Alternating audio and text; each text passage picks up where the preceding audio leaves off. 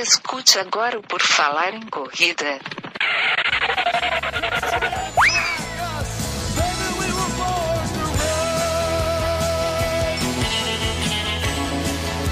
Are you ready to run?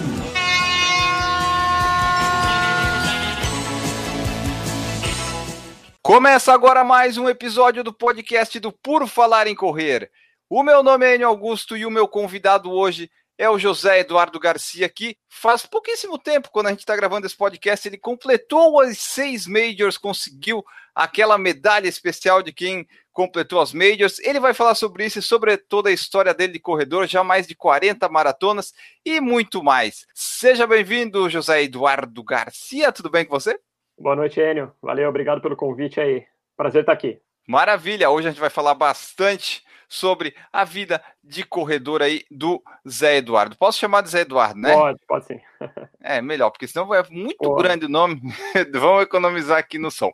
Antes da gente começar a falar com ele, lembrar sempre vocês aí do padrim.com.br e do picpay.me barra por falar em correr. Você pode apoiar nosso projeto a partir de um real, se assim você desejar.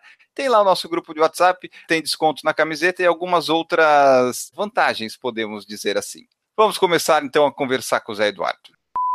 Zé Eduardo, vamos começar a nossa conversa por onde eu sempre começo nos episódios. Quando é que tu começou a correr? O esporte está desde quando na tua vida? Quando é que a corrida apareceu? Quando é que foi o primeiro treino, a primeira corrida? Conta para nós. Cara, vamos lá. Esporte tá desde a infância, né? Jogava muito futebol, sempre joguei muita bola, bola na rua, na praia, na escola. É... agora corrida mesmo, provas aí, treinar para fazer provas desde 2005. Foi minha primeira prova de 10 quilômetros. Foi uma prova no, na, no 23 de maio, aqui, o, um circuito que tinha aqui em São Paulo, que era uma prova da independência. Aí de lá para cá, comecei a, a, treinar um pouquinho mais sério aí e tal, levar a tomar gosto, né? E aí começou a, a brincadeira. Mas aí, em 2005, tu começou por algum motivo especial? Tipo, ah, quero perder peso, quero saúde, alguma coisa assim? Ou começou porque viu que era mais fácil correr do que praticar outros esportes? Cara, na verdade, foi um convite de um colega de empresa ele já corria, aí a empresa que eu trabalhava patrocinava um, um circuito de corrida de rua aqui em São Paulo. Uh, aí ele chamou e falou, pô, vamos lá, né? Por que não, né? Aí eu falei, vamos ver como é que é isso, né? Já fui para 10 quilômetros, nunca tinha corrido direito.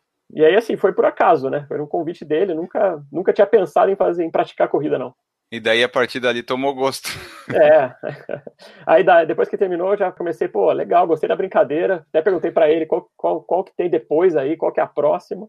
Aí eu comecei a ver esse universo, né, que hoje é muito maior, né, do que 2005, mas na época é. já tinha algumas opções. Aqui em São Paulo sempre teve boas opções aqui, não como hoje, né, que tem meia dúzia de provas todo final de semana. Tu é de São Paulo e começou a correr em São Paulo e tu mora em São Paulo, é isso? Isso, moro em São Paulo. E daí começar a treinar assim mais sério, levar a sério as coisas, aumentar as distâncias, começou já em 2005? Ou primeiro foi que nem alguns amadores que começam assim em 2005, daí dá uma paradinha, daí não treina muito, só corre no fim de semana, quando é que tu começou a se engajar assim? Porque hoje tu faz maratonas aí direto, faz uns tempos legais. Quando é que começou esses treinos aí para levar mais a sério, digamos assim, esse hobby? Na verdade, eu só fui correr maratona seis anos depois, em 2011. Eu comecei a participar de provas menores, né, 5 e 10, os padrões aí. Depois eu comecei a passar para as meias, e eu fiz muita meia, muita meia maratona. É, eu tinha feito mais de, de 20, quase 30 meias maratonas eu já estava terminando as minhas maratonas sem sofrer tanto, né? Foi aí que eu comecei, pô, acho que de repente vale experimentar essa tal da maratona aí, ver como é que é, né? Acho que é uma distância meio surreal, de repente eu vou querer fazer uma vez só, uma vez só na vida. E aí baixei uma planilha na internet, falei, deixa eu seguir, deixa eu seguir essa planilha aqui. E aí deu certo, né? Eu sempre fui bem disciplinado com os treinos e tal, sem matar muito, cumprindo bem a, a planilha ali mas nunca, nunca tive outra motivação, não, de emagrecer, nunca fui muito acima do peso, nada disso. Foi mais isso mesmo, né? Vamos, vamos ver essa maratona, como é que é. E aí fiz a primeira, né, e já comecei a ver as, as outras, né? Não parou mais. E essa primeira que tu fez até, tu sempre treinou sozinho? Tu treina sozinho? Como é que é? Não, eu sempre treinei sozinho, nunca, nunca participei de assessoria, nunca tive treinador. A primeira maratona foi em Buenos Aires, uma viagem que eu ia fazer para lá e aproveitei para me inscrever para a prova. Aí depois já comecei a ver ah, quais outras que a gente consegue fazer, né, por aqui e aí no exterior também. Tá, então nunca tivemos treinador, sempre nunca. meio por conta. Sempre Olha, por conta. que legal. E daí depois tu fez a primeira maratona, tu viu que maratona era a distância preferida, é por aí? É, não, não, distância preferida veio muito tempo depois, né? Ah, é. Terminei bastante, com bastante sofrimento, assim, até acostumar. Eu, eu, eu falo assim para todo mundo que você só aprende a correr maratona lá pela quinta maratona, pela quinta vez que você corre a distância. Porque as primeiras você consegue. Elas ela nunca são iguais, né? Maratona nunca é igual a outra, cada história é diferente. Você pode até repetir a prova né, no ano seguinte, mas nunca vai ser igual à anterior. Tem muitas variáveis aí que implicam né, o seu, seu condicionamento, o seu dia e todas as variáveis aí de meio ambiente, enfim, que pode transformar a prova. Eu começar a me sentir mais confortável com a distância veio a partir da 5, 6, 7 maratonas aí. Eu comecei a ter mais segurança e, e aprender a conhecer um pouco mais o corpo, né? Como é que o corpo reage mais de três horas de corrida e tal. Ah, no teu caso não são mais de três horas, né? É, eu consegui fazer algumas aí abaixo de três, mas até então, né, na, na quinta, sexta maratona ainda era. Qual é que foi o tempo da primeira maratona, tu lembra? Fiz 3 e 48. E a minha meta era fazer abaixo de quatro horas. Ah, começou já legal. Porque acho é. que as meias te deu uma boa Isso. experiência, né? Exatamente. Eu não comecei não comecei zerado de treino, né? Eu tinha muita experiência com meia maratona já. Terminava relativamente bem as meias. Então isso me ajudou a, a começar a parte das maratonas aí com, com uma, um certo condicionamento já, né? E as meias, qual que foi, antes de tu começar a maratona, os tempos assim, tu fazia em quanto, mais ou menos? Não, eu buscava primeiro abaixo de duas horas, aí comecei a buscar 1,50, aí comecei a buscar perto de 1,40, aí que eu comecei a migrar para as maratonas, vamos dizer assim. Aí depois eu fui abaixando o tempo das meias também, né? Hoje eu já faço 1,20 baixo aí. Porque é legal falar isso, essa história toda, porque quando tu fez o teu primeiro 10 km, fez acima de uma hora. Eu fiz uma, na, hora, e, uma hora e três minutos, e me senti um baita corredor. Então, exatamente, porque é legal mostrar para o pessoal que, assim, a pessoa, quando a gente começa, é difícil começar já bem. Geralmente a gente começa, o tempo é alto, óbvio, a gente não está correndo, não sabe correr, e depois treinando, correndo, a tendência é, é melhorar. Talvez não consiga fazer sub 3 horas na maratona aí, mas dá para melhorar bastante, né, Zé? Não, com certeza, com certeza. Acho que ninguém pode se cobrar tempo no começo. É buscar uma referência, é buscar conhecer um pouco o corpo, procurar evitar aquelas armadilhas, né, de puxar muito em determinado momento, né, evitar as quebras, principalmente nas provas de longa distância aí. Então acho que as primeiras são para conhecer o corpo, aí sim você vai criando uma referência em cada distância, até que tempo você consegue fazer, e aí sim, vamos brigando para baixar esse tempo, né? cada vez fica mais difícil, né? Eu acho que é, eu tenho essa coisa de querer baixar, buscar tempo, de ser um pouquinho mais competitivo, não gosto só de terminar a prova, não. Só que a curva aí de esforço versus retorno vai, vai ficando tênue, né? É muito esforço para poucos segundos. Depois que tu começou a correr maratona, tu viu que maratona é a distância que tu mais gosta ou é meia? Tipo, tu gosta mais de meia e faz maratona ou tu começou a gostar agora é maratona e vamos para maratona, ultras, essas coisas? Eu gosto muito de meia, mas dos últimos anos para cá eu eu resolvi ficar mais nas maratonas. Acho que é a distância que eu, que eu mais gosto, assim, porque envolve todo um clima, né? Todo o ambiente da maratona. Você passa por diversos momentos na mesma prova. Você tem que ter uma, além do condicionamento, tem que ter um, uma cabeça muito forte, né? a mente tem que estar bem focada. Você consegue correr uma meia errando a estratégia.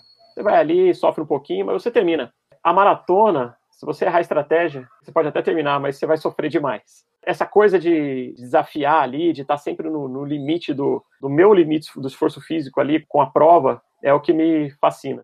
E ultra tu já fez? Tem interesse em fazer ou é maratona mesmo? Cara, no momento eu fiz uma vez apenas numa prova que era de tempo, né? Eu fiz é, circuito, uma prova que era 12 horas. Eu fiz até em revezamento com o Alexandre Diniz, aí, meu parceiro de, de Maratomanix aí, de, de Loucos por Desafio.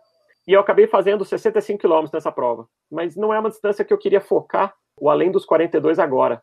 Porque eu acho que muda um pouco o treino. Eu acho que eu vou ter que investir muito em rodagens. Muita gente me pergunta da Conrads, né? A, a famosa ultramaratona na África do Sul, de 89 quilômetros, né? Ou 87, depende do ano. E eu falo que não é o momento ainda. Eu vou fazer, quero fazer essa prova, mas não é o momento ainda porque eu acho que eu vou mudar completamente meu ciclo de treinos. Eu vou ter que focar muito mais em rodagens e eu vou ter que, eu acho que eu vou acabar diminuindo a velocidade. Eu vou ter que abrir mão um pouco da velocidade para ganhar volume, né? E eu não queria fazer essa transição agora. Eu queria ainda focar um pouco mais em, em, em abaixar tempo na, nos 42. Porque eu tava pensando aqui, a maratona, tipo, a meia, vai lá, tu pode errar, tu consegue acabar.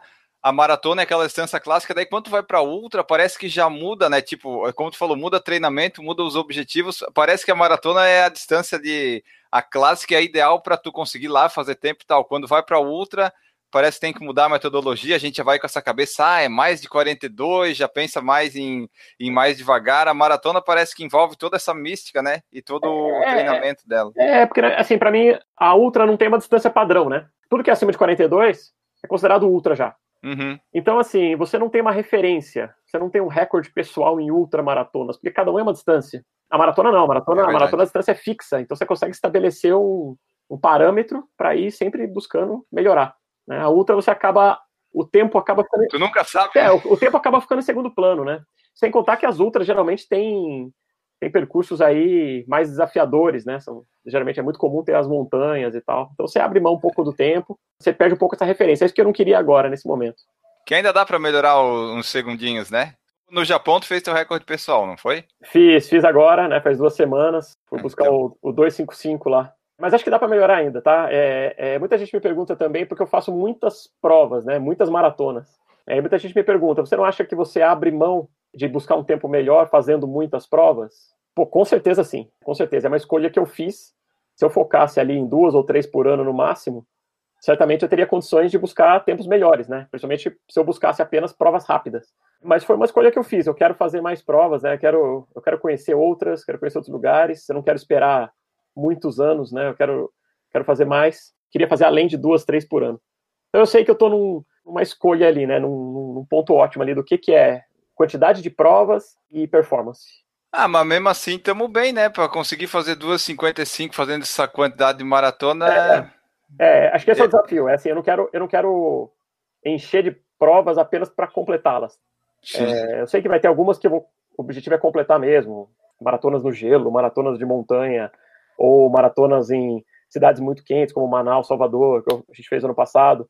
A gente sabe que essas provas não são para bater recorde pessoal, a gente vai pelo desafio, né? É, mas a gente sabe que se a gente encher muito, começar a passar, querer buscar 20 maratonas por ano, aí eu vou apenas focar em completar e não era isso que eu queria agora. Mas mesmo assim, fazendo essas que não vai para buscar tempo, tu vai com um objetivo, tipo, correr o melhor possível naquelas condições. Ah, dizer. sim, sim, sim. Sempre no meu limite, sempre no meu esforço ali. Não, eu não abro mão. Eu, eu brinco que botou o número de peito, tem que chegar passando mal. E daí, como é que é a tua estratégia nas maratonas? Tu tenta manter um padrão de ritmo, tu tenta largar mais lento e acelerar, já começa mais forte e vê até onde é que aguenta? Como é que é a estratégia que o Zé adota? Então, a minha estratégia é. Eu vejo muita gente discutir o tal do split negativo, né? Que é fazer o... a segunda metade menor, que é mais, mais, mais baixa que a primeira. Para mim, não funciona. Se eu me poupar demais no começo, eu não vou tirar essa diferença no- no- na segunda metade. Eu já testei algumas, algumas estratégias aí. Para mim, o que funciona é o seguinte: é, eu procuro manter um pace próximo do que eu, do que eu quero, como média do final da prova. Eu procuro não, não variar muito. Tirando provas que tem uma altimetria muito Sim. variada, né? Mas vamos, assumir uma, uma prova plana. Eu busco sair num pace já buscando um pouquinho mais rápido do que seria o meu pace final de média, para eu administrando uma gordura, para eu criando um pouquinho de, de folga, porque depois dos 30, 32, 34, eu normalmente caio um pouquinho. Tá? Normalmente cai um pouquinho o pace, e não adianta muito eu me poupar no começo, eu vou cair. Eu já testei várias coisas aqui. E aí eu sei que eu, eu tenho essa gordura para queimar um pouquinho, eu posso perder um pouquinho de velocidade que eu consigo fechar no tempo que eu coloquei como meta. Essa é a minha estratégia. Tem bastante gente que diz assim, ah, começar mais devagar para daí no final fazer. Só que às vezes tu faz o split negativo, só que tu não chega tão cansado, ou tu ainda tinha mais para dar, ou ainda assim tu tá cansado igual, vai fazer o split negativo e vai fazer um tempo maior, né? É, exatamente. É. Split negativo não quer dizer que você teve a melhor performance. Eu vejo gente que às vezes fez split negativo, mas que não terminou, igual você falou, não terminou exausto. Então se poupou demais no começo e depois acabou fazendo mais rápido, mas na- no tempo total da prova poderia ter sido mais baixo ainda. né? Tipo, tu vai lá, faz a primeira metade a 7, a segunda a 5, ok, fez split negativo, É, né? tem que tomar cuidado também para não forçar demais no começo e aí comprometer muito a segunda metade, né? Se Exato. você sobe é. demais a segunda metade, você errou a estratégia. Certamente você quebrou. E aí, as maratonas, quantas já fizemos? Nós estamos gravando esse podcast em março, daí deve ter já adicionado mais alguma, né? Mas nesse exato momento, quantas por enquanto? Então, é, hoje são 42 maratonas. Agora em abril eu vou fazer mais quatro. E aí, então, vão completar 46 aí no final de abril. Essas quatro é o quê? É tipo uma a cada fim de Não. semana? É? Pior que não. Se fosse assim, tava até bom. Acabaram ficando bem juntas, vão ser quatro em 14 dias. Eu vou fazer a maratona de São Paulo agora, dia 7 de abril. Aí depois a gente, eu vou para os Estados Unidos fazer a, a Blue Ridge Marathon, é na- em Virgínia, no estado de Virgínia, na cidade que chama Roanoke. uma cidade que tem uma altimetria bem pesada, uma, uma, uma prova que tem uma altimetria bem pesada. É, isso no dia 13 de abril. Então, já é uma semana, da, uma semana certinho o seguinte, né? Aí, dois dias depois, eu vou até Boston fazer a prova de Boston, fazer a maratona de Boston. Aí, dois ah, dias depois, claro. é dia 15. E depois, no dia 20, eu vou até a África do Sul fazer a Two Oceans, a Two Oceans Marathon, que não tem 42, oh. tem 56. Essa é a brincadeira de abril. Né, e fora que tu vai ter as viagens todas, vai ser super divertido descansar nesses dias é, aí, né? Pois é, não é simplesmente correr, né? Tem três continentes para percorrer também. Essas aí tu vai mais com o objetivo de completar pelos desafios, né? Porque não tem como tu buscar recorde pessoal nessas aí, né? Não, não tem, não tem. Não, não tem. Até porque são provas difíceis, né? São provas com multimetria pesada aí. Por isso que, assim, meu, meu objetivo foi fazer o tempo em Tóquio, que era a primeira prova do ano, que eu estava mais descansado, estava focado nela. Era a minha prova alvo do ano para depois encarar essas outras aí no melhor que eu puder, mas certamente não vai vir RP aí. Tu falou de Boston, já correu Boston outras vezes, obviamente, né? Corri duas vezes, essa vai ser a terceira vez. E já que falamos de Tóquio, falamos de Boston, vamos falar das Majors. Porque em Tóquio tu completou as seis, né? Por enquanto são seis, completou as seis e ganhou aquela medalhinha bonitinha de quem completa as seis Majors. Conta para nós aí, quando é que tu começou a correr a primeira Major? Se tu, quando começou a correr, já tinha essa ideia, como é que surgiu? E daí dá um resumo aí de quando é que tu participou cada ano de cada Major para a gente fazer a cronologia bonitinha. Tá, não, a cronologia é muito simples, né? Eu comecei em 2014 e fiz uma por ano, até agora 2019. Então comecei em 2014 com Chicago, meio que por acaso, assim, eu não, não tinha lançado essa medalha ainda, né? 2014 não tinha. Eu não tinha essa pretensão de correr todas as majors ainda. Tava meio por acaso, eu estava nos Estados Unidos por outro motivo, motivo pessoal, assim, e, e eu vi que estava na mesma época da prova de Chicago. E eu consegui fazer a inscrição. Eu saí da, da cidade onde eu estava e fui até Chicago fazer a prova. Depois, em 2000, 2015, eu fiz Boston, é a primeira vez em Boston, porque daí eu já, já fui atrás do índice. Eu fiz a primeira vez Boston, 2015, 2016. 15 foi o ano que deu o atentado ou foi 14? Não, não, foi 13. O 15 foi um ano que fez bastante frio. Não fez o frio que fez o ano passado, né? Que todo mundo sofreu lá. Mas estava bastante frio, estava próximo de zero grau. Chovendo também. Depois da primeira hora de prova começou a chover. Muita gente parou com hipotermia também. Foi uma prova dura. Aí, em 2016, eu fiz Berlim. Acabei repetindo Chicago, repetindo Boston em 2016 também. Foi só essa vez que eu repeti. Mas em 2016 eu fiz Berlim. Em 2017 eu fiz Nova York. Em 2018 eu fiz Londres. E agora, em 2019, fechei com Tóquio. Todas elas tu conseguiu inscrição por sorteio? Como é que foi? Foi por agência? Não. Chicago fui por sorteio, Boston índice, as duas vezes, por índice. Berlim foi por sorteio. Aí Nova York eu fui por índice. Também. Ah, sim, tem é, índice. É possível ir por índice também. Inclusive, muita gente não sabe, em Nova York eles aceitam o índice da meia maratona também. Se você tiver um tempo lá, é por faixa etária, né? Da meia também serve. Eu até fiz um vídeo uma vez no Por Falar em Correr falando dos índices para entrar nas majors. Todas elas, se tu tiver um determinado tempo, tu até consegue Isso, entrar. É Só que tempos difíceis pra caramba. Então, tem provas que são mais difíceis. Por exemplo, Nova York, eu acabei mandando, na minha faixa etária, eu acabei mandando um 1,22 numa minha maratona que eu tinha, dentro da janela, né, permitida. E eles aceitaram, porque o tempo o, o corte lá era 1,23 ou 1,24, se eu não me engano. Então, eu entrei com tempo de meia. E é bom que você chega, chega o resultado para você antes de sair o sorteio. Então você já, já comemora antes de todo mundo. E aí, prosseguindo. Londres, eu fui por caridade. É, Londres é, é, é difícil, fui, né? Fui atrás de uma, uma instituição de caridade. E Tóquio também caridade. Foi essa a história aí. Acho que é Tóquio, Tóquio, Londres e Nova York até o pessoal é bastante sorteado, mas Londres e Tóquio é complicado o negócio. Tóquio você ainda vê, né? A chance hoje tá 1 para 10, 1 para 11, a probabilidade aí. Então você acaba sempre vendo um ou outro amigo aí sorteado. Conheço aí um pouco de alguns, algumas pessoas que foram. Agora Londres não, Londres é praticamente a gente fala que é para inglês ver esse sorteio. Verdade. Literalmente. E dessas seis aí que tu fez até completar, qual delas assim tu gostou mais de fazer? Qual deu mais certo? Todas foram legais? Dá só um resuminho para mim de cada uma delas aí. Eu fiz em momentos diferentes, né, de, de, de preparação, de, de condicionamento. Em 2014, quando eu comecei em Chicago, eu não tinha nunca tinha feito isso abaixo de três horas, nada disso, né? Foi o meu melhor tempo até então, eu tinha feito, eu fiz em Chicago 3 horas e 7, que na época para mim já era um baita tempo, que eu tinha 3 e 23 como RP lá. Mas a prova é, é muito é muito boa para tempo lá, né? Se você chegar com condicionamento Sim. bom, preparado, você certamente abaixa bem lá. Aí Boston eu fiz em 3 horas cravadas, 3.0008. Por 9 segundos eu não fui o sub 3 lá também. Em Boston naquelas condições. É, em Boston naquelas condições. Mas também eu não cheguei não tinha sub 3 até então, não cheguei com, eu não saí para isso, não, não larguei com essa expectativa, fui evoluindo ao longo da prova. Por isso que eu nem lamento tanto não ter feito. Em Berlim, sim, em Berlim veio o primeiro sub 3, aí eu fui para tempo, fui para tentar essa estratégia lá. Nova York eu, eu gostei bastante da prova, porque assim, ela é, ela é difícil, tá? Ela é bem uma altimetria complicada, não tem uma grande umas grandes subidas, mas tem o tempo todo sobe e desce em pontes, viadutos, próprias elevações ali das avenidas, que prejudica bastante, mina a musculatura, o próprio Central Park, né? Sempre passei lá e às vezes que eu fui passear lá, achava um parque plano, mudei meu conceito depois da prova, que a chegada é complicada. E eu acabei fazendo sub 3 lá também, 2,57. Então, assim, foi uma. Talvez a prova que eu tenha me sentido melhor, assim, porque a prova é muito desafiadora, é uma prova muito difícil. Aí, Londres, Londres eu sofri demais. Foi meu pior tempo, fiz 13 e 12, pior tempo das Majors. Fez muito foi calor. Foi ano passado, é isso que é, eu ia falar, foi o ano que deu calor, né? Fez muito calor e, assim, eu não funciono com calor. Fez muito calor, passou ali de 20 e poucos graus, é, meu rendimento cai demais. E foi recorde de calor lá, né? Muita gente passou mal. Imagina, se estava calor para mim, imagina para os ingleses, né? Ambulância para todo lado. Então, assim, meu rendimento cai muito. Eu acabei fechando um tempo mais alto lá, 3 e 12.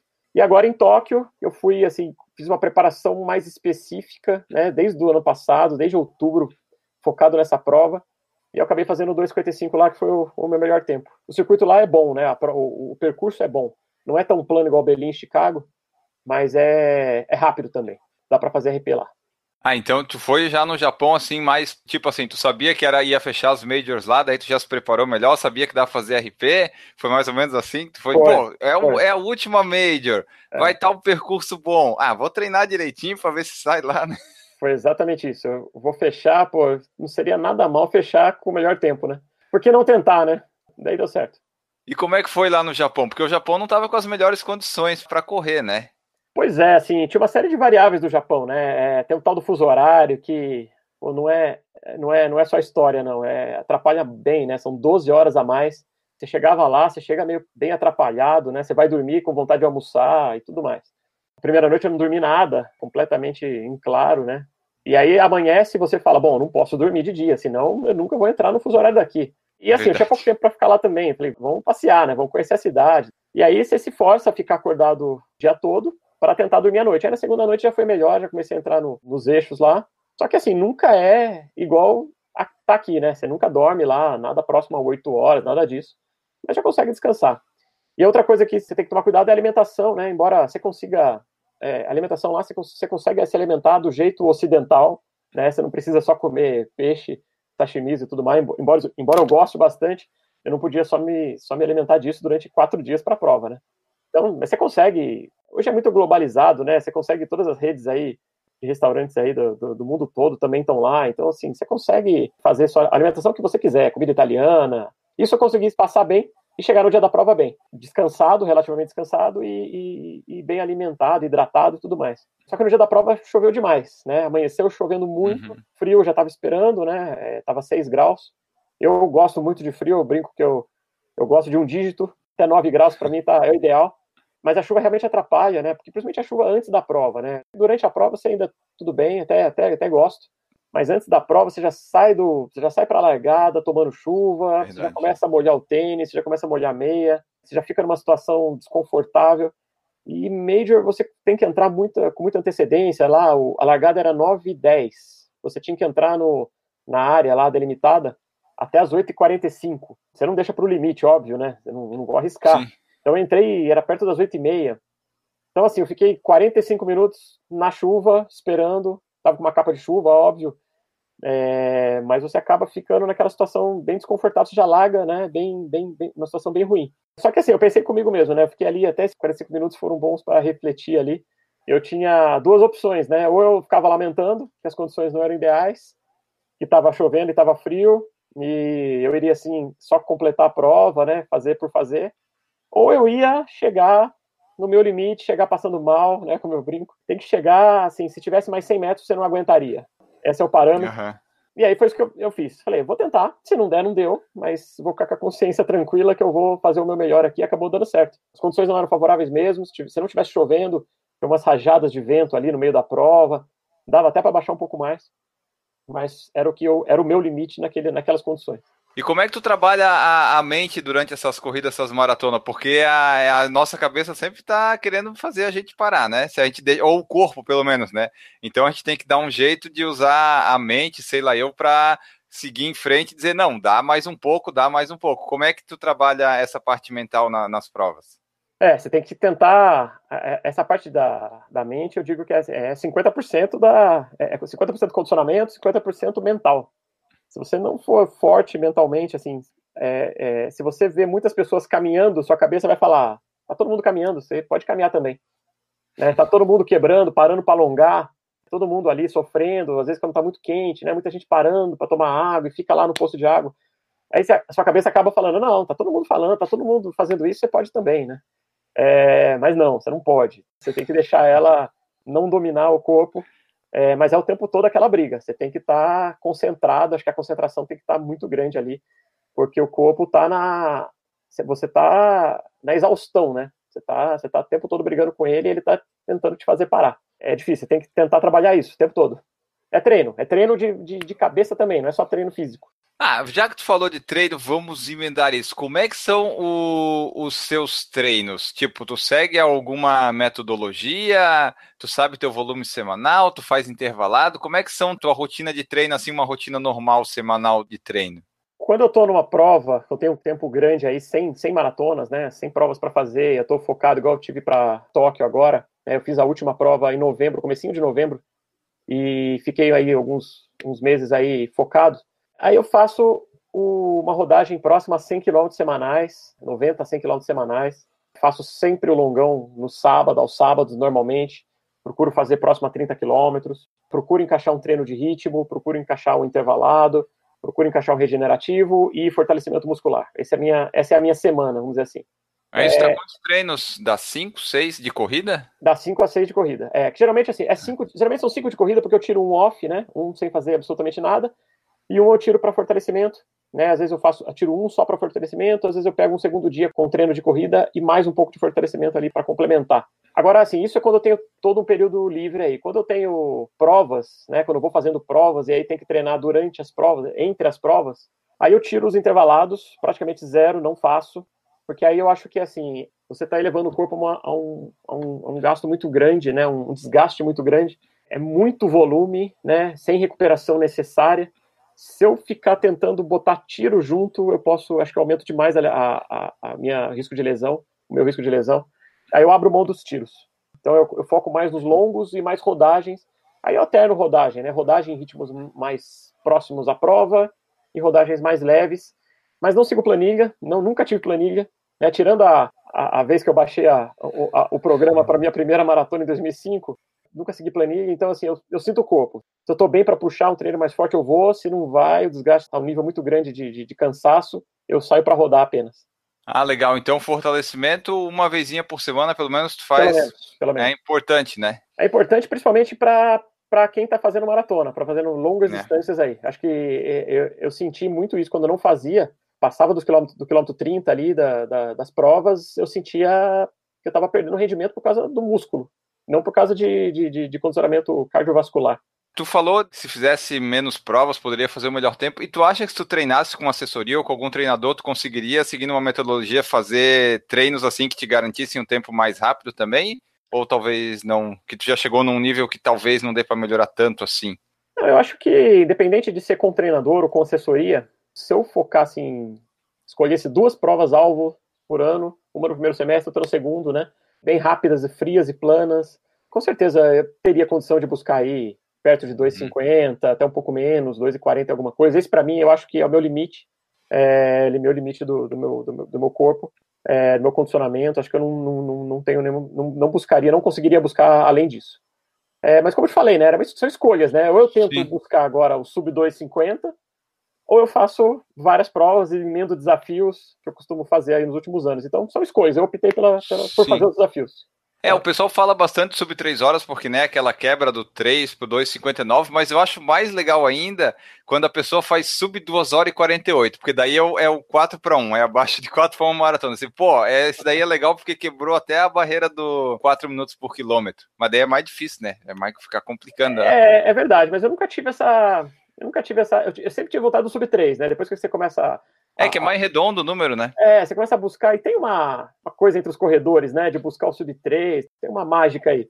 Então, assim, eu acho que é, eu, eu, sempre tive essa coisa de, depois que eu comecei a ficar mais competitivo ali nas maratonas, buscar próximo de 3 horas, eu quis buscar o sub 3.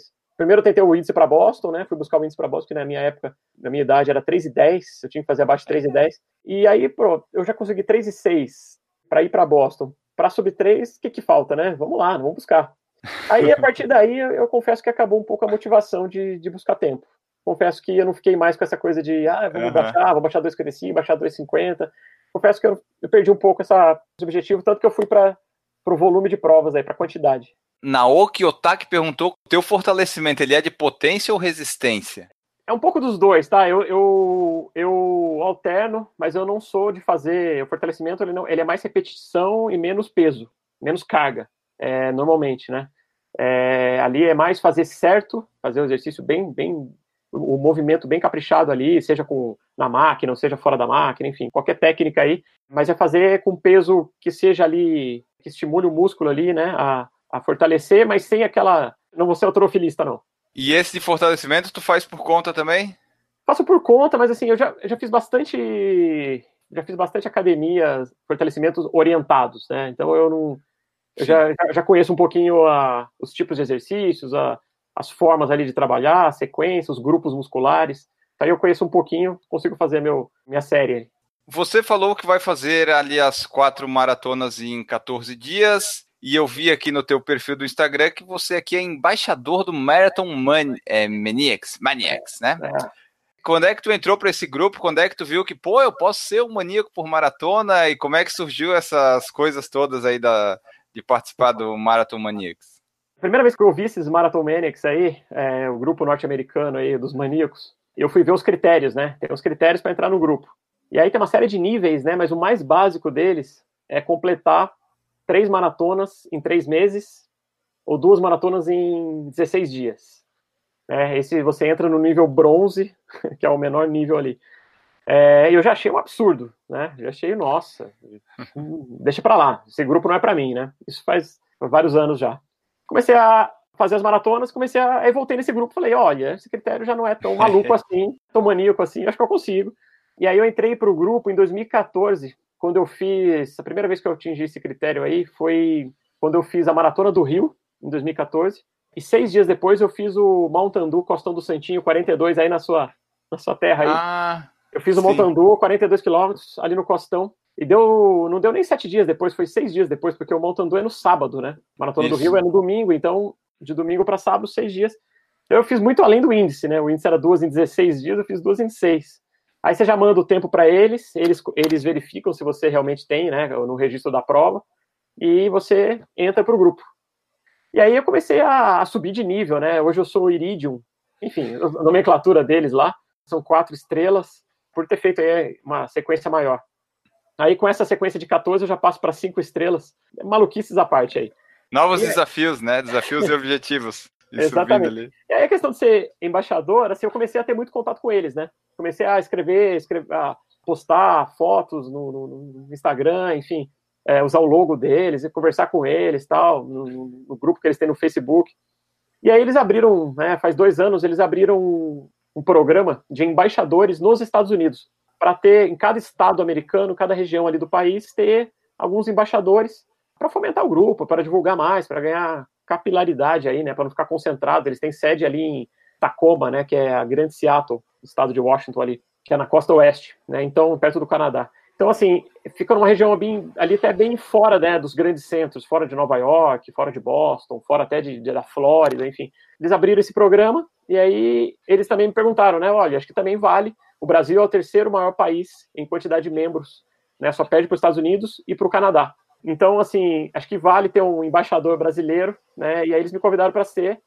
E aí eu topei na hora, né? Acho que eu. O que é ser embaixador, né, dos Marathon Manics aí? É divulgar o grupo aqui, né? A gente, a gente já fez um treino oficial, né, com a chancela deles, com medalha, camiseta deles. Trabalha alguns descontos para membros, né? Hoje os membros têm muitos descontos nas provas dos Estados Unidos. Tem pouca coisa fora. E aí meu objetivo também é entrar em contato com os organizadores para a gente fazer uma parceria e aí dá desconto para os associados dos Marathon Manics. Em contrapartida, a gente divulga a prova, né, no calendário dos Marathon Manics no site, né, que é só para membros e tal. Então tem um ganha-ganha um aí. Além disso, uma série de ações aí, participar de eventos. Esse é o meu papel aí como embaixador. Eu vi aqui também, ó, tá ali no teu perfil. Você é embaixador da Polar Brasil e da Camel Turismo. Isso significa mais ou menos a mesma coisa que do Marathon Maniacs? Isso, é. A parceria que a gente fez com a Polar, né? A Polar pra gente eu gosto muito dos relógios da Polar, né? Então, acho que. É bom quando a gente consegue fazer uma parceria com uma marca que a gente já usa e gosta, né? Pior é quando se fosse uma daquela que vem aquele relógio que, putz, isso aqui, é... mas tá, já que sou embaixador, né? É bom quando bate as duas coisas. Dificilmente eu vou usar alguma coisa que eu não goste. Não é nem porque eu, eu vou me sentir mal usando, eu, eu, vou me sentir mal recomendando um produto ruim. Né? É, eu vou me sentir mal com alguém que vai, de repente, comprar um produto porque eu estou usando e vai ver que o produto não tem qualidade. Eu acho que aí eu não, eu não vou me sentir bem com isso. O Polar é bom? É bom mesmo? O Polar é bom mesmo, tá? Não é só porque eu sou embaixador, não. Eu gosto do Polar, eu acho que ele tem. E ali, assim, se for ver a análise custo-benefício do Polar, para mim é imbatível. Com assistência técnica no Brasil, muito fácil, muito simples. Com escritórios aqui que você vai pessoalmente levar o Polar lá, levar o relógio lá, eles trocam para você. Então, assim, acho que isso você tem uma, um, benefício muito grande é, versus outras marcas aí, que você tem que achar representantes no, no outros é países, mandar por SEDEX a cobrar e tudo mais. E daí da Camel também é essa coisa de divulgar. É, da Camel, assim, é. a gente começou esse ano, né? Começou. É, é, o ano passado a gente começou, né? Esse ano que a gente começou a. Eu, eu ajudo a divulgar o grupo, é, a ir com o grupo, orientar. E aí eu vou em algumas provas com eles, né? Essa é a, essa é a parceria aí. E aí a gente. Acho que tem tudo a ver, né? A Camel é a principal agência de viagens aí, de corrida do Brasil. E eu aí também comecei a fazer provas em vários lugares, né? Já tem 14 países diferentes que eu completei maratonas. Então, assim, é, eu acabo também tendo bastante referência em diversas provas internacionais, então a gente acaba se ajudando aí. Uma parceria legal. Então, os grupos bem legais e a, a assistência que eles dão é fora de série. Acho que quem tem, principalmente, um pouco de receio de viajar para o exterior, com língua diferente, moeda, várias dúvidas, acho que eles prestam um baita serviço. E aí, completando aqui a bio do Instagram, Adidas Runners, você é leader. Fala pra gente do Adidas Runners, é, o que que é, como é que funciona, quem é que faz parte, o que que é isso aí. Eu sei que são os treinos lá e tal, já fui em alguns ali em São Paulo, mas explica pro pessoal que não é de São Paulo, não conhece. O Adidas Runners é um programa mundial, ele existe nas principais cidades do mundo aí, tem uma série de cidades, é, Nova York, Cidade do Cabo, é, Berlim, Paris, por aí vai. Aqui tem no, em São Paulo. O que, que é o objetivo aí? É a gente prestar esses, esses treinos, é promover esses treinos com os grupos, né? Gerar diferentes tipos de treinos, diferentes perfis. A gente tem diferentes tipos de perfis de corredores no Brasil, né? A gente tem aquele mais que não liga tanto para performance, é mais lazer, gosta de estar enturmado ali, que se ele não achar uma turma, ele não vai se motivar. A gente tem grupos para isso, né? No próprio Adidas Runner São Paulo. A gente tem grupos que buscam mais ali desafio, performance, é o nosso foco ali, é nosso nosso público. A gente tem é, grupos que gostam de festa, né? Assim, gosta de tempo todo com som, tempo todo se reunir para outras coisas também, e também aproveita e corre ali, mas a distância às vezes é o de menos, às vezes corre 3 quilômetros ali, é, é, outro público. Às vezes, isso, isso que é muito legal, né? A, bastante heterogêneo aí o, o perfil do corredor, corredor brasileiro principalmente, é que a gente conhece mais. E essa história de Adidas Runners começou comigo, com a Lediniz e com o Edivaldo. A gente é o, faz parte do grupo do, dos Loucos por Desafio aí, com a professora Paula. A gente sempre gostou de fazer treinos na cidade, né? De promover uns treinos malucos aí, eu e o, e o Diniz principalmente. A gente se reunia e juntava às vezes, é, pô, Ale, vamos, vamos do Ibirapuera até o Pico do Jaraguá hoje? Vamos, mas tem que terminar na antena, não pode ser. Então, 30 e poucos quilômetros, varrendo a cidade, atravessando a marginal, e tudo mais. Ah, pô, vamos fazer o 15 vezes a subida da biologia na USP? Vamos. Então vamos lá, se reúne. E aí a gente acabava usando as redes sociais para divulgar e sempre juntava um pessoalzinho com a gente, né? O pessoal olhava e falava, pô, quero ir também. Meu amigo aí, o Vicente Sobrinho, é outro também que sempre via com a gente aí nos treinos malucos. E aí a Adidas veio pra gente e falou assim: olha, eu já tinha, a gente já tinha relacionamento com a Adidas, né? A gente já fez parte de outros projetos com eles. Ele falou: olha, por que, que vocês não trazem esses treinos malucos para Adidas Runners? Né? A gente faz uma, inaugura uma nova, nova comunidade aqui. E aí a gente traz, ganha, ganha muito mais escala, né? Visibilidade, inclusive, traz para a plataforma da Adidas. A gente achou sensacional a ideia, né? A gente gostou bastante. E aí a gente foi pensando no nome, aí o Edivaldo também, que é um baita parceiro aí, corre muito, né? Tudo a ver, né? Vamos fazer nós três, vamos fazer a comunidade aí, bolamos o nome, né? Tinha uma série de opções aí que a gente ficou gastando aí os grupos do WhatsApp aí um tempão Até achar no nome Loucos por Desafio, que acho que tem tudo a ver com a comunidade. Faz uns treinos malucos também aí e, e, e tá sempre desafiando o pessoal. A gente brinca que o pessoal sair da zona de conforto. Tem alguns treinos mais leves, óbvio, não dá para fazer toda semana quebradeira, né? Dos que eu participei, eu vi, tinha sempre duas distâncias, né? A gente sempre deixa duas distâncias, né? Na maioria das vezes, para poder dar oportunidade para todo mundo, né? Se a gente recentemente a gente fez o 21 quilômetros é, saindo do, do Parque do Vila Lobos, indo até a USP e voltando, né? Se a gente fizer só os 21 quilômetros, a gente vai limitar muito o treino. Embora o maior público tenha sido para os 21, né? Mas a gente tem aquele perfil de corredor que está começando, quer muito treinar com a gente, gosta do grupo, que o grupo tem um clima ótimo, mas a gente ia deixar esse perfil de corredor de lado, né? Esses corredores de lado por que não deixar uma distância de entrada, né, uma distância que para ele acostumar a correr, para depois migrar para as distâncias maiores, né? Esse é o objetivo de ter as distâncias menores. Teve um treino que era dos parques, né? Vocês fizeram, acho que era Parque do Povo. A gente saiu é. do Vila Lobos, passou no Parque do Povo e terminou no Ibirapuera. Esse teve 12 quilômetros também, foi um treino pesado, né? Com uma variação de altimetria razoável, tava bastante calor no dia, mas é, é, legal esse percurso, né? Porque normalmente tu não vai sair assim sozinho, às vezes, para fazer um percurso desse. Em turma faz, né? É legal isso.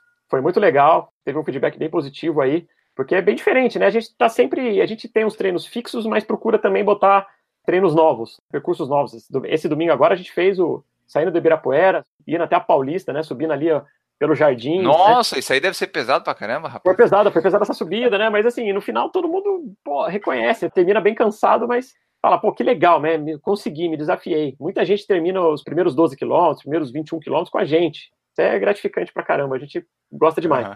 E ali vocês costumam dividir. Das minhas experiências era assim, né? Vai o Edivaldo na frente, mais rapidinho. Aí tu vai no pelotão mais intermediário e o Diniz vai mais atrás, né? Isso. É, geralmente em três. Últimos, é, normalmente a gente tá fazendo isso. E a Paula também, que é a nossa treinadora, ela acaba fazendo a distância menor, né? Esses três pacers dividem a distância maior e a Paula acaba fazendo a distância menor. Inclusive, aproveitando a, a deixa dos loucos, convidar todo mundo, para quem não conhece os loucos por desafio, baixar aí o aplicativo Runtastic, conheça a Adidas Runners, Adidas Runners São Paulo, e aí vai no calendário de treinos, tem lá. Tem várias, várias comunidades, não só o Loucos por Desafio, né? Vocês estão todo mundo convidado a participar aí, tudo gratuito, todos com uma, uma energia sensacional, não é só o nosso, não. Tem muito treino legal, muita comunidade legal, parceiro nosso aí. Vamos voltar para as maratonas. Dessas 42 que tu fez até hoje, no momento que a gente está falando, teve alguma que já deu tudo errado, assim, uma que foi assim, putz, essa maratona eu completei, mas foi um desastre total. Teve alguma que deu muita coisa errada? A pior delas, assim? Cara, teve a que eu tive uma contusão. A única contusão que eu tive, toda essa, essa vida de corredor aí. Nenhuma lesãozinha, então? Eu tive uma, né? Só essa. Estiramento na posterior da coxa direita. Estava correndo a São Paulo City Marathon no ano passado que é no meio do ano aqui em São Paulo. E, na verdade, eu não me lesionei nela, eu me lesionei durante a semana num, num, treino no Ibirapuera, um treino até bobo, um treino que eu tava rodando muito leve e acabei sentindo a posterior, assim, aí você, você fica na dúvida se é uma lesão, se é uma só um desconforto muscular, que é aquele que você esquenta e já passa. Aí eu fui administrando, fui na fisioterapia, né, tentar fazer uma soltar ali um pouco e fui para a prova. Vamos ver, vamos ver o que acontecia, né? Joguei ali uns sprays milagrosos ali para ver o que, que dava, mas não dava, assim. Comecei a correr, comecei a sentir a coxa, e aí cada passada era um sofrimento, era uma pontada. Eu vi que tinha contusão ali. Acabei indo até o quilômetro 6, parei no quilômetro 7, do 6 para o 7 ali no centro da cidade, ainda estava escuro, a largada ela é bem cedo, e voltei para casa. Fui fazer ressonância e tal, constatou realmente um estiramento. Então, assim, essa prova foi para mim a pior, assim, que foi a única que eu não completei, né? Não completei uma maratona que eu iniciei, foi essa que eu tive uma contusão. Essa não tá entre as 42, não, né? Não, tá, não tá. Ah, tá. Não, não completei, beleza. não tá. certo. Nessa prova aí é legal, legal não que tu teve a lesão, mas assim, tipo, tem gente que tem lesão, alguma coisa e continua porque tem que acabar de toda forma, né? Tem um ponto que a gente chega numa maturidade que a gente pensa, porra, tá, deu uma lesão, eu não preciso continuar mais 35, né? Só para completar e ganhar a medalha, né? Tem gente que me pergunta isso, né? Assim, não era uma opção. Continuar não era uma opção. Eu não tinha a menor condição de continuar. Minha perna inchou demais depois, ficou hematoma. Eu estava com uma lesão relativamente séria. Se eu tivesse uma dorzinha, né, uma coisa ali só incômodo, certamente eu ia continuar.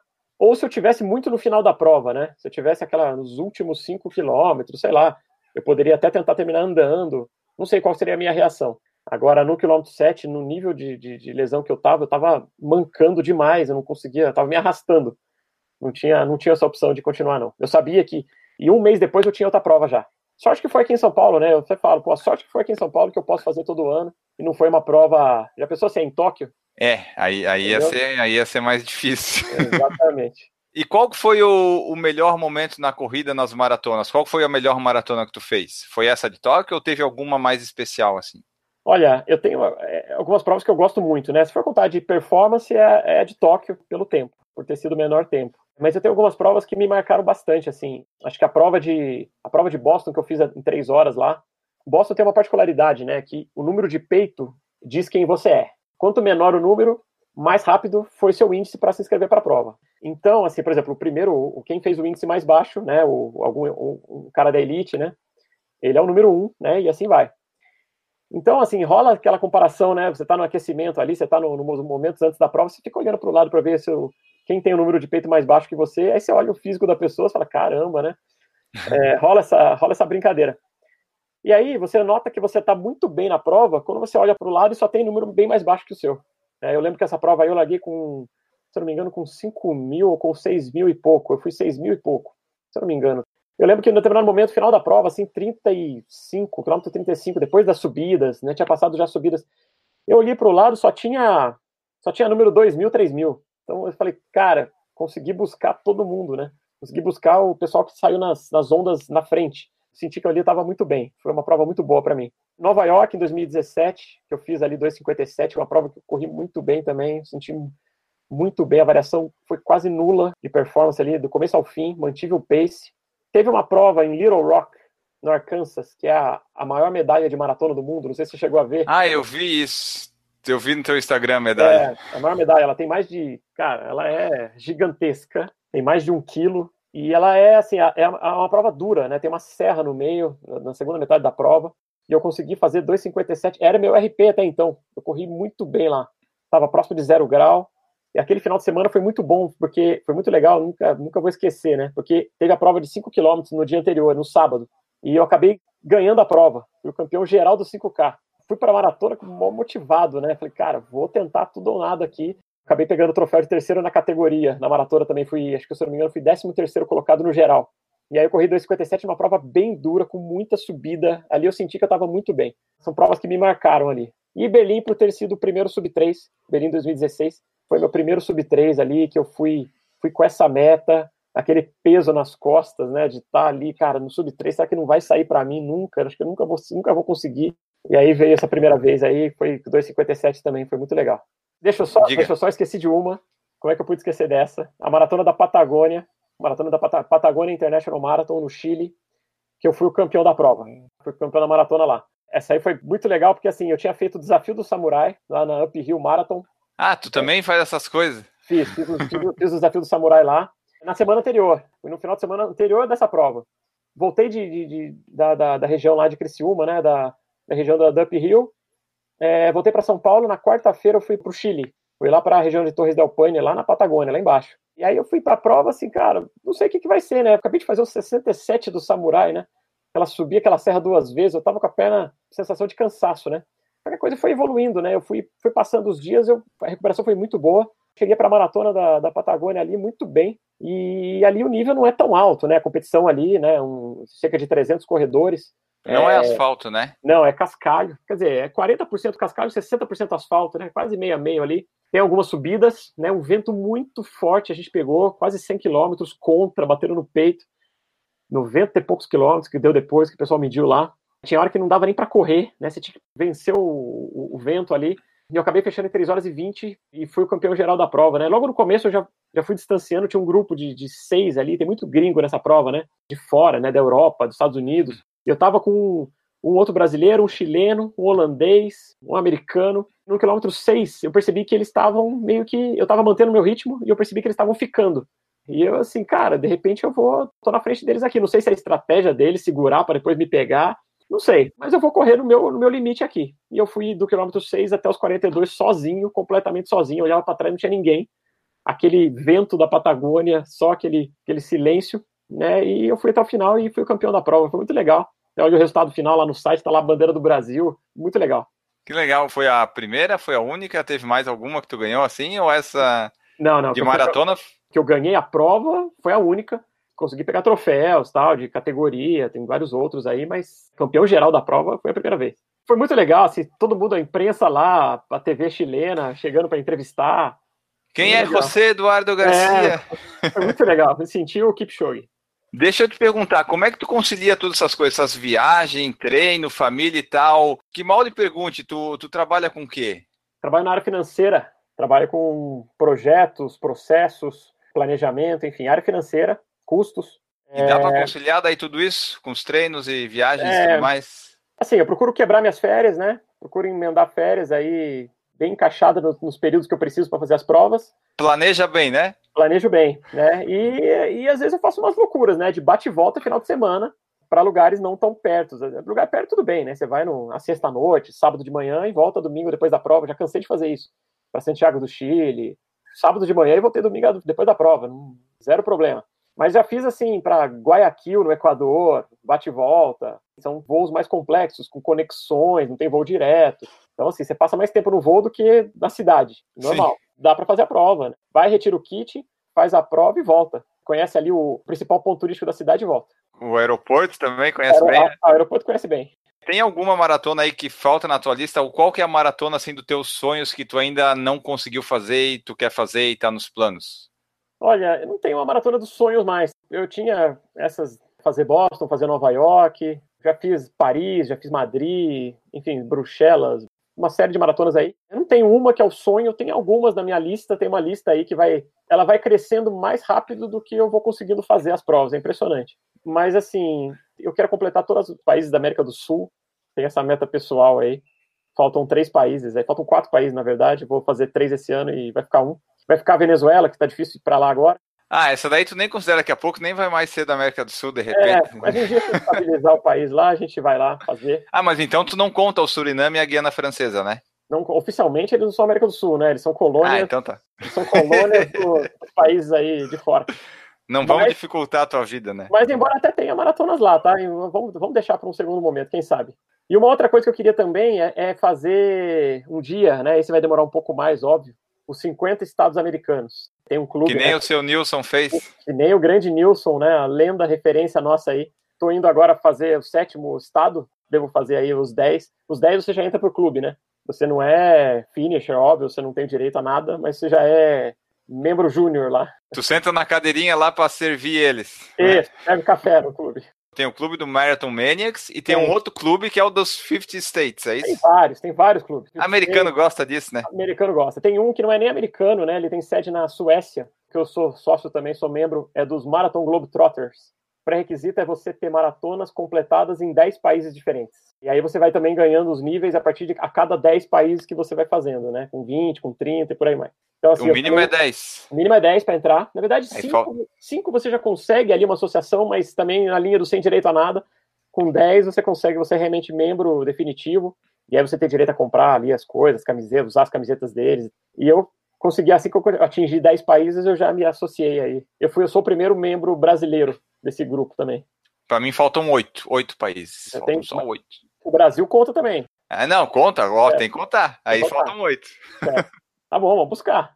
É bom que não precisa de tempo isso aí, né? Só precisa completar. Só precisa completar. Né? Facilita a minha tem vida. Tem maratona oficial, né? Qualquer clube aí, dos Marathon Manics, não adianta ele organizar um treino ali e fazer 42K. O Elton Lima perguntou aqui uma, uma, uma pergunta interessante. Dá uma dica para a primeira maratona de uma pessoa. Olha, a dica que eu dou é não ter pressa. Não ter pressão dos amigos, não ter pressão de rede social. Hoje hoje a coisa é feia, né? De, de você ter que virar maratonista de qualquer maneira para postar a medalha que é maratonista, escrever que é maratonista. A gente é amador, a gente não vive disso, a gente é, faz por diversão. A gente não tem necessidade disso. Acho que você tem que fazer quando você está pronto. E aí a recomendação minha é treinar muito e fazer muitas provas menores antes de encarar os 42, fazer várias meias maratonas. Faz várias, faz não é não é uma ou duas, não, não, é, não, não são cinco, fazer mais até você encarar os 21 como uma distância que não, não é fácil, mas não tem grandes desafios mais. Né? Aí, assim, acho que a determinado momento você consegue focar para os 42 e treinar. Né? Aí encaixar os longos, vários treinos longos. Mas não ter pressa, acho que esse é o segredo. Não adianta virar hoje, eu sou sedentário e daqui a três meses eu quero fazer uma maratona. Não dá para ser assim, né? É assim, completar, você vai até completar, né? Tem tempos limites aí de 6 horas, 7 horas, mas qual é a vantagem nisso, né? Não quero entrar na polêmica aqui, né, de se é maratonista ou se não é, se completou em 6 horas. Acho que se completou no tempo limite da prova, é maratonista concluiu a prova. Mas não acho que é saudável, né? Acho que está agredindo o corpo, está levando ele para uma exaustão que não é, não é saudável. Você está prejudicando. Como é que é a tua alimentação no dia a dia? A alimentação antes da prova, carboidrato ou proteína? Tu usa algum suplemento? Como é que é a suplementação durante a prova? Aquele shorts curto não tem bolso para levar, né? Como é que é que funciona tudo isso? Muita gente me pergunta, né? Eu não gosto de correr com aqueles, aquelas bermudas de compressão, né? Eu uso short, short de corrida mesmo, short curto. Eu uso um, eu uso um cinto daqueles com várias, com várias entradas e eu vou espalhando os géis ao redor da cintura. Às vezes eu saio, eu tô até parecendo meio gordinho, né? Com barriga, de tanto gel que tá, na, tá no cinto. E aí eu vou pegando ao longo da prova, ele vai esvaziando, chega no final, ele mais vazio. É assim que eu levo, assim, é, eu, eu sempre acostumei a fazer assim, gosto de fazer assim, não, não me acostumei com aquelas bermudas de compressão, não, não, me incomoda, não gosto. Então tu usa só gel durante a prova? Só gel, é, eventualmente com provas muito, algumas condições muito diferentes, assim, tipo a maratonas em Manaus, em Salvador, que tem um calor muito forte, Aí eu até complemento com cápsulas de sal. Normalmente é só gel mesmo.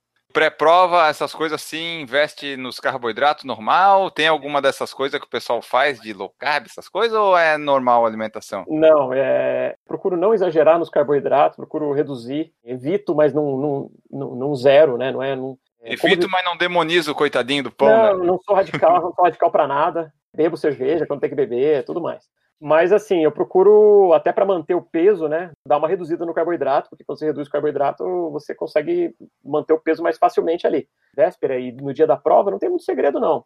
Água, muita água, exagero de água, tomar toda hora, no, na véspera no dia, para chegar bem hidratado no dia da prova. E, na, e na, na hora da prova, acordo, procuro acordar com bastante antecedência, para não ficar com aquela correria, aquela, aquelas preocupações, e fazer um lanche, fazer um café da manhã ali básico, sem sem inventar nada. Às vezes você está em outros países, às vezes está em hotéis, né, com farturas de café da manhã ali. Você tem que resistir a tudo aquilo, não dá para arriscar nada ali. E algum sanduíche, alguma coisa muito básica, um suco, um café, e sem exagerar no líquido também, porque você toma muito líquido no começo ali da manhã, qual o risco de ter que parar para ir no banheiro durante a prova? Isso é horrível, né? Já te aconteceu isso? Cara, eventualmente já, já até parei, mas em provas que eu já não estava tão preocupado com o tempo, né? É, então não, não, senti muito. Agora, prova que eu tô para buscar tempo, para buscar ali que cada segundo conta, aí eu tomo todo cuidado com líquidos para não enfrentar isso. A gente fez uma maratona em Medellín, no, no Equador, no, na Colômbia, e estava muito calor, a gente tomou muito líquido, eu tava com o Alexandre Diniz, inclusive. A gente parava, parou umas três vezes para ir no banheiro. O Félix perguntou qual foi o teu maior tempo em maratonas. Foi o da tua estreia, aquele 3,48? É que é difícil dizer, porque assim, eu fiz provas de montanha, né? Vamos considerar só asfalto, então. Asfalto sem uma altimetria muito grande, né? Porque, por exemplo, o uphill é só asfalto. Ah, uphill minha... tu fez em quanto, por curiosidade? Fiz em 3 horas e 58. Ah, lá é sub 4 é importante. É, lá a meta vira, né? Você pode pôr uma hora a mais ali. Meu objetivo era fechar em sub 4 mesmo. Vocês são lá do Adidas Runners, obviamente vocês usam Adidas. Aí eu quero saber dos tênis da Adidas, quais são assim os mais legais, o que tu gosta mais, o que tu mais usa, para dar um, uma geral assim dos tênis da Adidas pro pessoal. Olha, eu falo com toda segurança e até com tranquilidade, porque eu já usava esses modelos bem antes de estar na Adidas, inclusive. Então, até uma recomendação aí, uma, uma opinião sincera, né, imparcial. Para mim, Adidas Ad Zero Adios o Adios, para mim, é o melhor tênis de corrida que já existiu.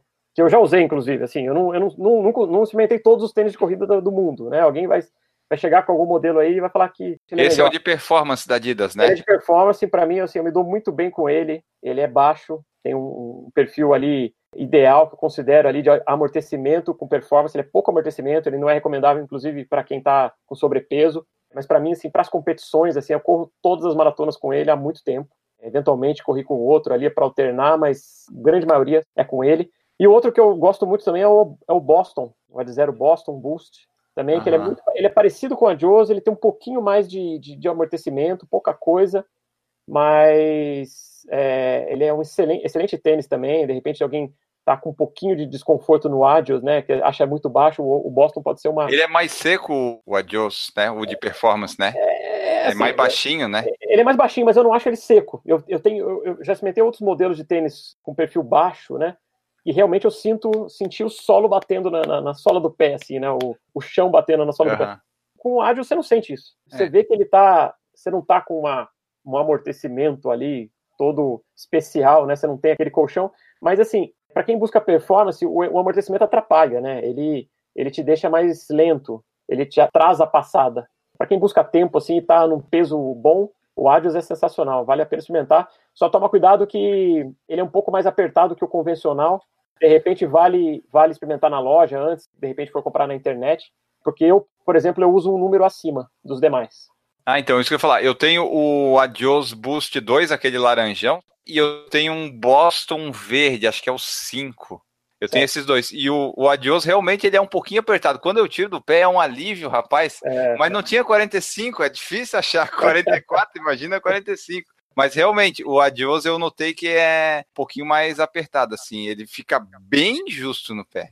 Pergunta importantíssima que tem que fazer é qual que é a tua altura e teu peso? Tem 1,70, 60 quilos. Ah, já é peso de pessoal que faz sub quase duas horas na maratona. O peso tá bom. Como é que é a sensação de fazer parte de um documentário sobre majors que o Mariano tá fazendo? Não sei se eu podia falar que ele tá fazendo, mas enfim, tu participou lá, tu é o personagem principal lá, completando as seis majors, completando a última no Japão. Como é que é isso? Como é que surgiu essa coisa toda? Essa história de não poder falar, depois você se vê com o Mariano aí, tá? Não é comigo, não. Foi Fala. por acaso. O Mariano, assim, eu não conhecia o Mariano. Quem me indicou foi um colega nosso, um grande amigo nosso, o Rodolfo. Ele já conhecia o Mariano, né? Também não pessoalmente, o Mariano, para quem não sabe, é um brasileiro que mora mais de 20 anos no Japão. Inclusive ele... participou de uma edição aqui do podcast isso. falando dicas para correr em Tóquio. Exatamente. Ele estava procurando alguém, ele, ele trabalha com isso, né, com edição de vídeos, né, ele está fazendo algum, alguns projetos, né, de, nessa linha, né, de fazer algumas produções aí de vídeo. E ele estava procurando alguém que fosse, algum brasileiro que fosse encerrar as majors no Japão, né, em Tóquio esse ano. E aí o, o, o Rodolfo acabou me indicando, né, ele me procurou, ele contou o projeto dele, Cara, eu nem, eu nem, eu nem pesquisei muito não, né? Eu olhei o perfil dele, né? Viu, pô, indicação do Rodolfo, um cara que eu conheço. Ele me contou um projeto que, cara, eu gostei na hora, né? Acho um projeto muito legal. A qualidade dos materiais que eu vi no, no, no canal dele do YouTube, achei incrível. Cara muito bom, competente pra caramba. E um cara muito gente boa também. Então, assim, ele, ele me, me chamou, a gente foi falando, né? Foi conversando. Eu fui mandando material para ele, ele foi começando a produzir, ele foi mandando perguntas, né, foi pegando informações. E aí ele veio para o Brasil, né, no final do ano passado, e aí ele filmou aqui, né, a gente no Brasil aqui, filmou um pouco do meu dia a dia, filmou aqui em casa, filmou treino dos loucos, né, foi num treino dos loucos lá, filmou a gente treinando na cidade, na, enfim, vários pontos da cidade. E aí ele deixou para finalizar lá em Tóquio, né? Em Tóquio, a partir do momento que eu pisei em Tóquio, 27 horas de viagem, eu já fui pro hotel, tomei um banho e já liguei pro Mariano, falei, Mariano, vamos dar uma volta aqui, porque eu não posso nem dormir agora, né? Era umas duas horas da tarde, e a gente já foi andar pela cidade, né? Foi meu guia, né? Foi, cara, cara sensacional, ficou comigo ali todo o tempo. É o melhor guia que tu podia ter em Tóquio. Pô, eu nem me preocupava em pesquisar as coisas, onde que eu tinha que ir, porque, cara, tava com o cara, né, para me ajudar ali. E ele foi gravando, né? A gente foi gravando nos pontos turísticos ali, nos grandes, nos lugares mais conhecidos de Tóquio. Ele acabou me filmando no final também, nos últimos metros da maratona, passando. Então, assim, cara, ele agora tem expectativa do vídeo aí, deve em breve sair o trailer. Todos ansiosos, porque, assim, cara, não tenho dúvida que vai ser sensacional e gratificante poder fazer parte disso, poder coincidir, né, o meu, a minha última major com o projeto que ele queria fazer. Vamos ver, vamos ver como é que vai ficar. Eu tenho dúvida que vai ficar legal.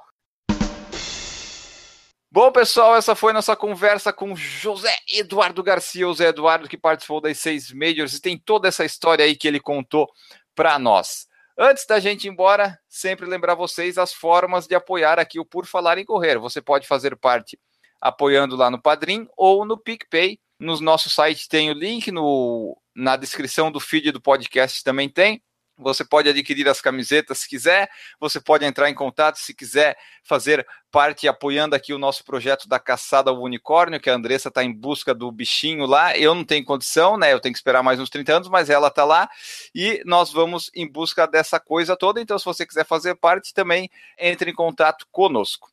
Zé Eduardo, muito obrigado pela sua presença aqui. Deixa teu recado final, tua mensagem final e os teus meios de contato, onde o pessoal pode te encontrar, se quiser entrar em contato contigo. Muito obrigado pela presença. Cara, eu que agradeço, agradeço o convite aí, muito legal seu programa, assisto aí sempre que dá. Quando não dá ao vivo, confiro o podcast aí depois. Queria deixar meus contatos aí, quem quiser me acompanhar aí nesse desafio que vem pela frente e nos demais. O Instagram, José Edu Garcia, é a rede social que eu uso aí, que compartilho, é só, é só para compartilhar treinos e provas e coisas relacionadas a corridas. Quero convidar todos a treinar com a gente, treinar nos, no, no, no Adidas Runners e, no, e nos Loucos por Desafio. Quem gostar, quem tiver a fim de se desafiar. Muita gente me pergunta se é só para quem corre bastante, quem corre muito, quem já faz um pace de 4,30. Não, não é nada disso. Basta você é, passar do nível de caminhante ali, sustentar um pace ali de 6,30. Você já consegue treinar com a gente, a gente divide bem os pacers. Às vezes a gente, muita gente tem, assusta né, de treinar com a gente, loucos por desafio, vê essas maluquices e fala isso não é para mim. Mas não é isso não. Abre o aplicativo Runtastic aí, tudo de graça. Tem grandes eventos aí para participar. Maravilha, brigadão, Zé. Vamos encerrando por aqui, mas antes aquela frase que eu sempre busco aqui na internet em perfis alheios, que é a seguinte: você pode tudo aquilo que você quiser, mas aí é que está o grande detalhe. Você precisa querer, meu amigo. Voltamos no próximo episódio. Um grande abraço para vocês e tchau. Errou! Tem que pagar o frete pro correio e ele demora para entregar. Tivemos o caso da camiseta para Manaus, que nós enviamos em fevereiro, chegou um mês depois. A que a gente mandou para o cara de São Paulo, num dia chegou no outro antes, chegou para o Mariano no Japão antes de Manaus, então você vê que dependendo dos correios, às vezes não é uma boa ideia, mas é o único, o único meio que a gente tem aqui.